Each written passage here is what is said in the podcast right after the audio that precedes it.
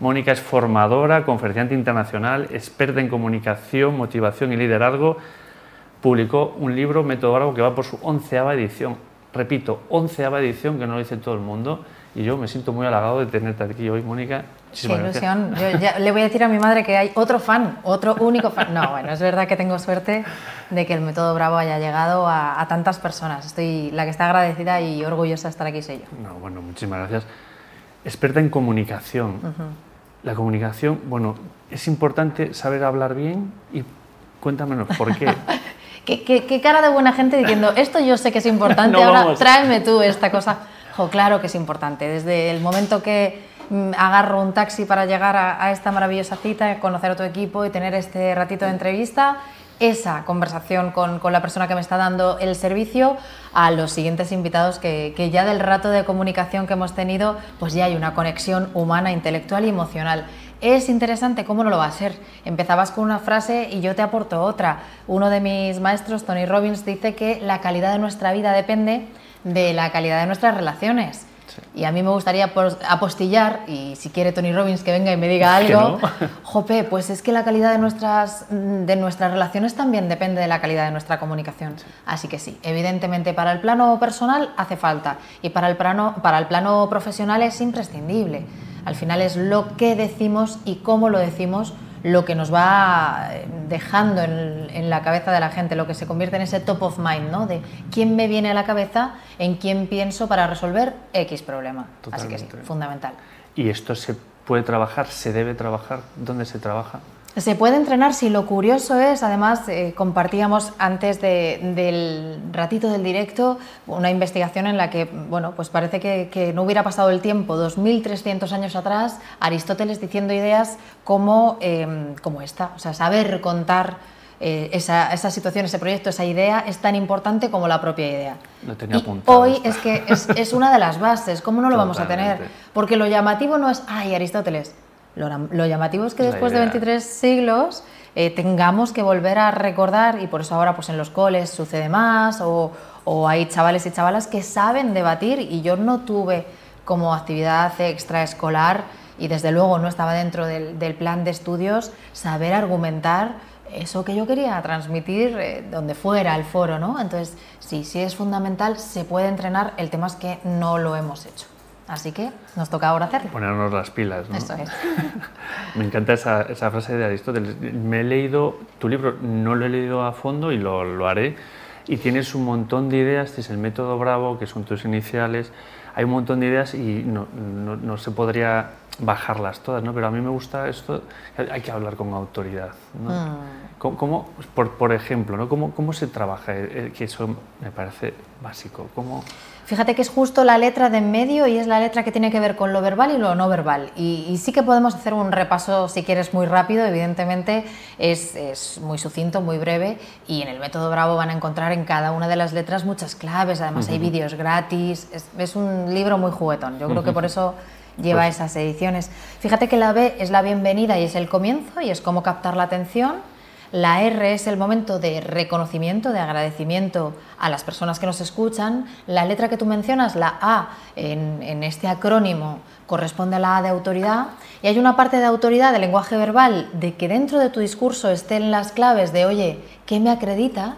¿Qué me autoriza para hablar de lo que hablo? ¿no? Pues en, tú decías, en mi caso yo esta experiencia, esta experiencia profesional me lleva a poder contar estas cosas. Bueno, pues ese momento en cada uno de los discursos de las personas que, que escuchamos hablar, tendría que haber una respuesta a por qué yo hablo de lo que hablo. Esa es la A de autoridad. Lo que pasa es que te decía que me detengo en esta letra del Ecuador porque también se proyecta autoridad con el cuerpo y con la voz. si yo ahora, además de estar microfonada, era muy bajito, pues estaba destrozando, fíjate, un segundo y ya tu equipo ha dicho, ay Dios mío, ¿qué ha pasado con el sonido? Asustada, asustando al personal que estoy. No, no, fuera de broma, en la de autoridad hay una parte de contar qué me autoriza para hablar de lo que hablo, pero también hay una parte en la que el cuerpo y la voz están proyectando seguridad o lo contrario. Y ese mensaje es subyacente a lo que quiero decir. Por terminar las letras, la V de valor es el momento en el que ya hacemos entrega de eso que queremos contar. En la O de ovación no es tanto que esperemos un aplauso, que por supuesto será deseable para los que nos preparamos con fruición el discurso, pero sí un cierre, vamos a decir, algo eh, memorable, eh, que no tiene por qué ser fuegos de artificio, sino algo que genere, digamos, un vínculo emocional. me parece, me parece eh, vamos, podríamos profundizar. Yo es que, bueno, soy, me encanta la oratoria. La bienvenida, ¿cómo empiezas una charla? Bueno, perdonadme que se vaya por lo... soy egoísta. ¿Cómo se empieza una charla? Pues también como lo has hecho en este programa, por ejemplo, con una frase que no tiene por qué ser nuestra. Y además, fíjate el empaque, Antonio Damasio, pues es que una hace genuflexiones, ¿verdad? Puedes comenzar con una frase, puedes comenzar con un titular tan, tan riguroso como, me invento este, ¿no? El 87% de los clientes han decidido la opción B, me lo invento como ves. Pero ya has visto que no, no, no me la juego, no está ahí como trabajador o trabajadora, no me siento en peligro, estoy diciendo algo que alguien podría refrendar buscando los datos donde, donde sea que yo esté mencionando la fuente y sin embargo te das cuenta de que es pues no sé, o sea, del 3% de las personas en el mundo que comiencen de una forma que no sea, bueno, a ver, voy a contar esto, que, es lo más habitual. Así que una bienvenida podría perfectamente ser un dato o una frase hecha, como la que acabas de decir. Y que luego leía en tu libro con el efecto primacía, esa, esa primera ya te proyecta y ya te acompaña esa proyección. Claro, porque al principio de cualquier discurso, cualquier persona es donde más nerviosa está. Mm. Quien más, quien menos, yo misma que no vengo a este a este espacio todos los días, ya cuando llevas unos minutos, pues empiezas a relajar, todo es más cómodo, ya notas que no hay un peligro que nunca lo he, nunca existió seguramente, pero tú te lo imaginas. Así que mm, para ese primer momento hace falta algo que tenga verdadero empaque. Qué bueno, qué, interesante. Y así, ¿Se puede vivir de la oratoria?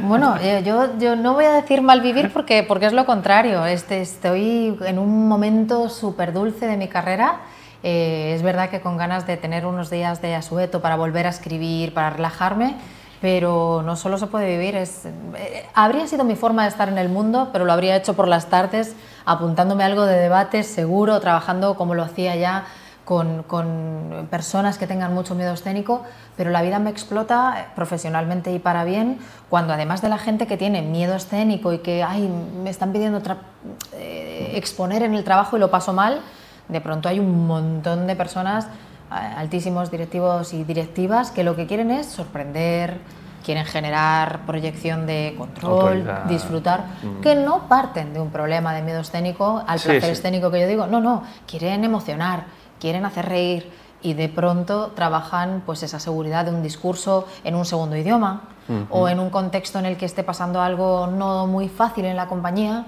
que por, por, cómo están las cosas, pues, pues la verdad que siempre encontramos retos. Así que en realidad donde, donde no solamente es vivir de ello, sino mi forma de estar en el mundo, disfrutar y, y consolidar un, un proyecto, es que no solamente las personas que lo pasan mal quieren aprender las bases de, del método Bravo, sino las personas que ya lo hacen bien y quieren, disfrutar y pasárselo bien. ¿Cuánto tiempo necesita una persona en no ser el maestro, sino ya disfrutar de ser maestro, en que esto no sea un problema. Es que no, no me queda otra que decir, depende. Si yo tengo que trabajar contigo, estoy convencida de que uno, no te hace falta y segundo, disfrutaríamos una tarde y seguramente no tendríamos, salvo por gusto de seguir charlando como hace un rato, no tendrías la necesidad. Hay personas que verdaderamente esa toma de conciencia de qué está pasando al respecto de, de la parte más verbal o no verbal, exige más trabajo. Así que la respuesta justa es depende. Pero sí te diré que no son infinitas sesiones, ni muchísimo menos cuando tengo, eh, que es mi, parte más especial del trabajo, un coaching o un entrenamiento uno a uno. No, no lo son, ni por ellos ni por mí, porque lo que sí sucede es que una vez sabemos los errores fundamentales y las palancas que mejor funcionan, lo difícil es volver a ver lo mismo la misma, de la misma manera. Es decir, una vez que sabes, yo lo digo mucho cuando estoy cerca de mamás y papás, ¿no? sobre todo mamás. Digo, una vez que sabes dónde vienen los niños, de verdad nadie te puede venir con el cuento de la cigüeña. Pues algo similar.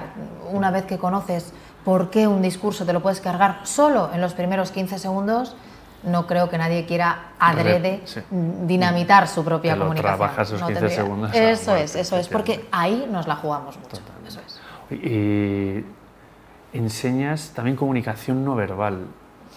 ¿Se puede, esto es una pregunta de, digamos, que ¿se puede detectar la mentira? Se pueden detectar las incoherencias, tanto como ser polígrafos humanos, por más investigación que haya, em, yo te diré que claro que hemos entrenado buscar incoherencias y que hay muchos contextos en los que luego parece que la historia nos diera la razón.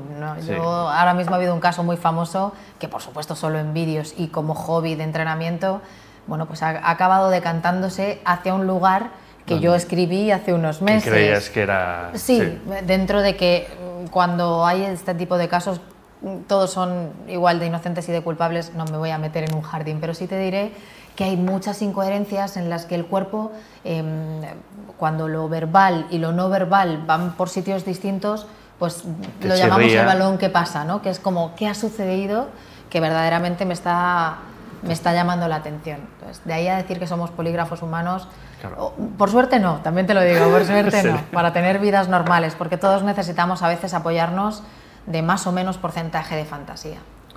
Vale. Y ya, otra pregunta que tengo que hacerte. de, la, de, la, comunicación llegamos al liderazgo muy fácil, ¿no? O, sin, sin comunicación no hay liderazgo. Eh, es que no sé cómo separarlas. O sea, yo entiendo que, que me hagas la pregunta y, busques dónde dejo de preguntar, porque no es fácil, están tan imbricadas. Fíjate que la palabra lead es el, el origen indoeuropeo de la palabra lead, eh, tiene que ver con cruzar el umbral, ese es el origen etimológico. Entonces, para mí, eh, que la comunicación en liderazgo, cuando comunicar significa o caminar y, a traspasar ese umbral o quedarte en las puertas, por seguir la metáfora juguetona y romántica, no lo puedo evitar, pues es que no sé cómo separarlo. Desde luego hay estudios que luego en 1920 eh, Zordick eh, constató que verdaderamente, por esto que luego con la política hemos oído muchas veces, esto del efecto halo, está constatado, está demostrado científicamente que alguien que habla bien, que tiene esa fuerza para transmitir con gravitas, con sensación de control, es mejor considerado como buen profesional en algo que no sabes. Yo, eh, por escuchar a alguien, no sé cuánto de buen gestor es económico o de equipo, y sin embargo inferimos, proyectamos que alguien que habla bien es capaz de hacer mejor otras tantas tareas. Ya, lo que decía Damasio, ¿no? ya estamos creyendo, a, pesar de, la lógica del discurso, estamos comprando el discurso. Y claro, lo que creemos es más fácil verlo, no, no se me escucha a mí fácilmente esto de mira y atraerás, soy bastante bajada a tierra para bien y para mal pero sí que es cierto que de la ley de la atracción yo no hablaré, lo reconozco, pero de la ley de la atención sí. O sea, yo cuando me he torcido el tobillo he visto muchísima más gente por la calle llevando muletas, porque es en el lugar, es el momento en el que yo me fijo, cuando en otro momento seguramente me pasaría desapercibido. Bueno, y ya me están llamando el tiempo, porque esto va volando.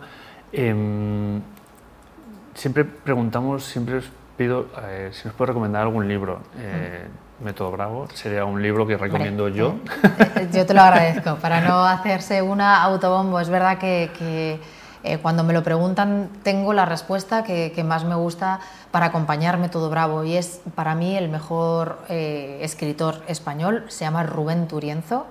Y su último libro, que es Haz que suceda, del Grupo Planeta, de Alienta, del sello de empresa, la verdad es que es un, es un manual de comunicación en sí mismo y es sobre todo eh, una oda a la reinvención desde un lugar bajado a tierra muy interesante. Así que Rubén Turienzo, haz que suceda. Pues con eso nos quedamos, Mónica. Muchísimas gracias, por venir. Gracias. La verdad es que además con, con, aquí en el programa está viniendo mucha gente a hablarnos de la gran resignación de, y el haz que suceda. Y sería un gran libro para cerrar la entrevista. Y con esto cerramos la entrevista de Mónica. Espero que os haya gustado y si no os gusta, no volváis. Muchísimas gracias. Hasta ahora.